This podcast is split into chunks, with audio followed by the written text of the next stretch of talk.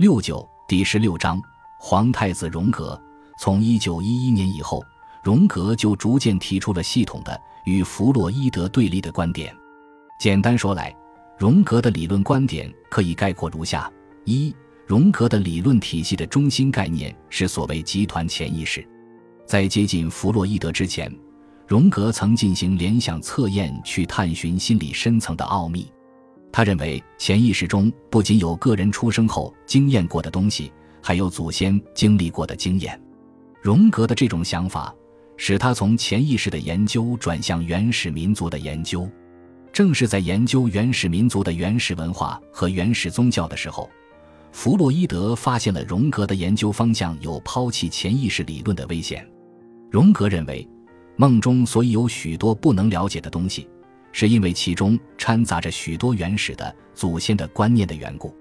例如，人类的祖先常用棒和杆来表示男性性器，这也在梦中出现。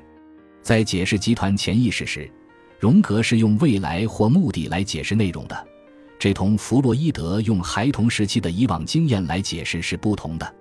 二，创立了以区分外向性和内向性为主的性格学，放弃弗洛伊德用性的发展来给人的性格分类的性格学。荣格对人的性格的分类可用下图表示：外向性、内向性。一，外向思考型。一，内向思考型。二外向感觉型。二，内向感觉型。三，外向感情型。三，内向感情型。四，外向直观型。四，内向直观型。具体他说，以上八种类型的性格有以下不同的内容：一内向思考型，重视自己的想法，慎干事实，不交集，冰冷，没有朋友，独断独行；二外向思考型，主治，不宽容。不承认他人想法，三内向感觉型，不用刺激来表现感觉，纤细而焦虑，善于比喻。四外向感觉型，常求外在刺激，享乐，容易陷于无聊，对抽象物不感兴趣。五内向感情型，感受性强，多情，但不把这些感情显现于外。六外向感情型，遵从社交习惯，喜欢他人所喜欢者，容易接受暗示。七内向直观型，非现实的主观的态度，关心可能性的事物。八外向直观型，不稳定，喜欢变化，有先见之明，有时胡乱冒险，喜欢赌博，充满幻想，不易为别人所了解。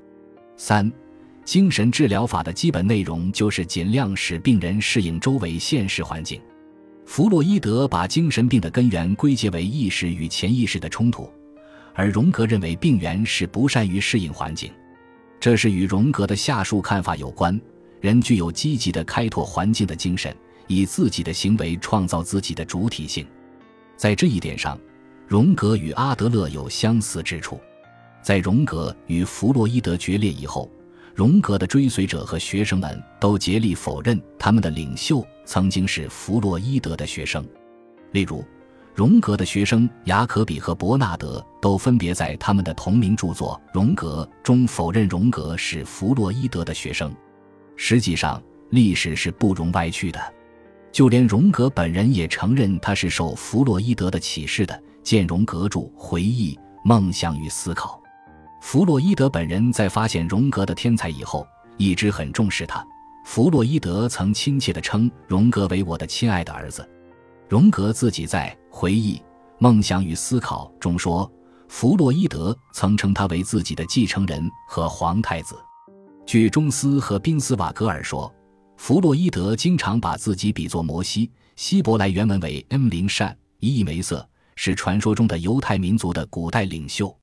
据《圣经·出埃及记》记载，摩西带领犹太人摆脱埃及人的奴役，从埃及返回迦南。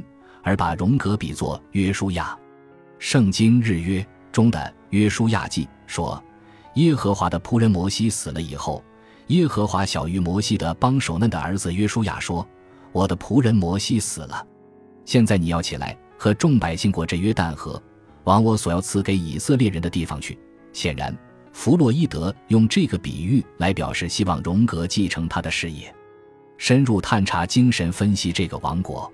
弗洛伊德曾说：“当我所建立的王国被孤立的时候，唯有荣格一个人应该继承他的全部事业。”但是，理论观点的对立终于使弗洛伊德与荣格这两个精神分析大师无法继续合作下去。从1913年以后，精神分析学工作者分成弗洛伊德派、荣格派和阿德勒派三大学派。当然，随着时间的推移，后来又有新的学派出现，其中以苏利文 （1892-1949）、霍尼 （1885-1962）、弗洛姆。一九零零一和埃里克森一九零二一等人为代表的新弗洛伊德派最为活跃。